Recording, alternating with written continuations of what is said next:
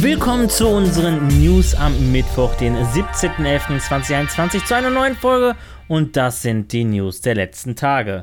Was war das für ein Release? Wie wir schon Samstag berichteten, nahm Rockstar Games äh, während des Launch am vergangenen Mittwoch den Rockstar Games Launcher wie auch das Spiel down. Dies hatte auch einen Grund und zwar war es nicht der große Andrang, der die Server eventuell in die Knie führte, auch war die Ursache kein Defekt. Wie Rockstar Games bestätigte, war die Ursache, dass man Dateien, die im Endprodukt nichts zu suchen hatten, entfernen musste. Dabei handelt es sich um Entwicklernotizen, nicht lizenzierte Musik aus der ersten Version des Spiels sowie um das umstrittene und sexuell anzügliche Hot Coffee Minispiel. Der Rockstar Games Launcher für den PC ging jedoch am Samstag kurz vor unseren News wieder online und der gestoppte Verkauf und Download der Trilogie wurde am Montag wieder fortgesetzt. Letzte Woche berichteten wir schon über die Insider-Infos von Riles Valve zu einem GTA 4 Remaster. Jetzt handelt Rockstar Games ähnlich wie schon damals im Vorfeld des Trilogie-Launches. Wie die GTA-Mod-Seite Liberty City berichtet, hat Take-Two der Webseite angeordnet, dass einige Mods permanent entfernt werden sollen. Darunter vor allem Mods, die ursprünglich für GTA 4 entwickelt wurden. Und die Jagd nach GTA 4 Mods erinnert schon an die Zeit vor dem Launch der GTA Trilogie. Dieses Vorgehen könnte durchaus die Entwicklung eines GTA 4 Remaster und deren Gerüchte bekräftigen.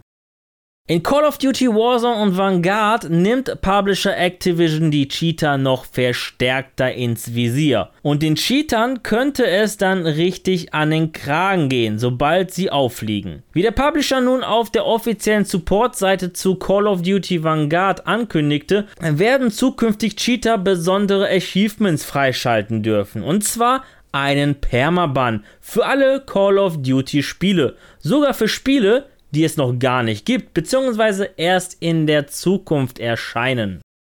Der 15. November 2001 ist ein wichtiger Meilenstein in der Videospielgeschichte. Genauso wichtig wie der 3. Dezember 1994 oder der 1. Juni 1977. An diesen Daten erschienen die ersten Videospielkonsolen der aktuellen drei großen Hardwarehersteller. Am Montag feierte der jüngste aus der Runde sein 20. Jubiläum und zur Feier des Tages quasi als Dankeschön veröffentlichte 343 Industries die kostenlose Halo Infinity Multiplayer Beta und Season 1. Drei Wochen vor dem eigentlich geplanten Launch.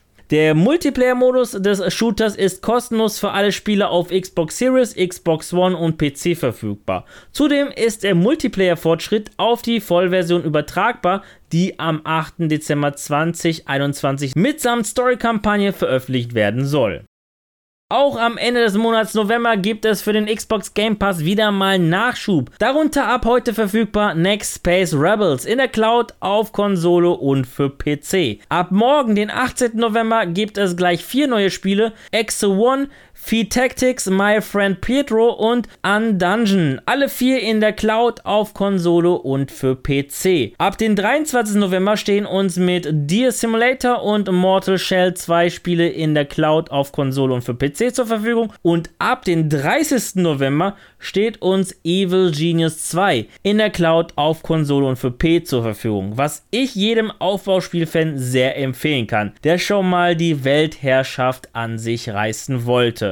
Die einen Spiele kommen, die anderen müssen wieder gehen. Diesmal ist die abgehende Liste recht lang. Gleich acht Spiele verlassen den Xbox Game Pass am 30. November, darunter Call of Sea, FIFA 19, Football Manager 2021, Football Manager 2021 Xbox Edition, Heaven, Halo Neighbor, More Creed und VA 11 Hail A Cyberpunk Bartender Action. Am 8. Dezember verlässt uns mit Destiny 2 Beyond Light noch ein weiteres Spiel den Xbox Game Pass.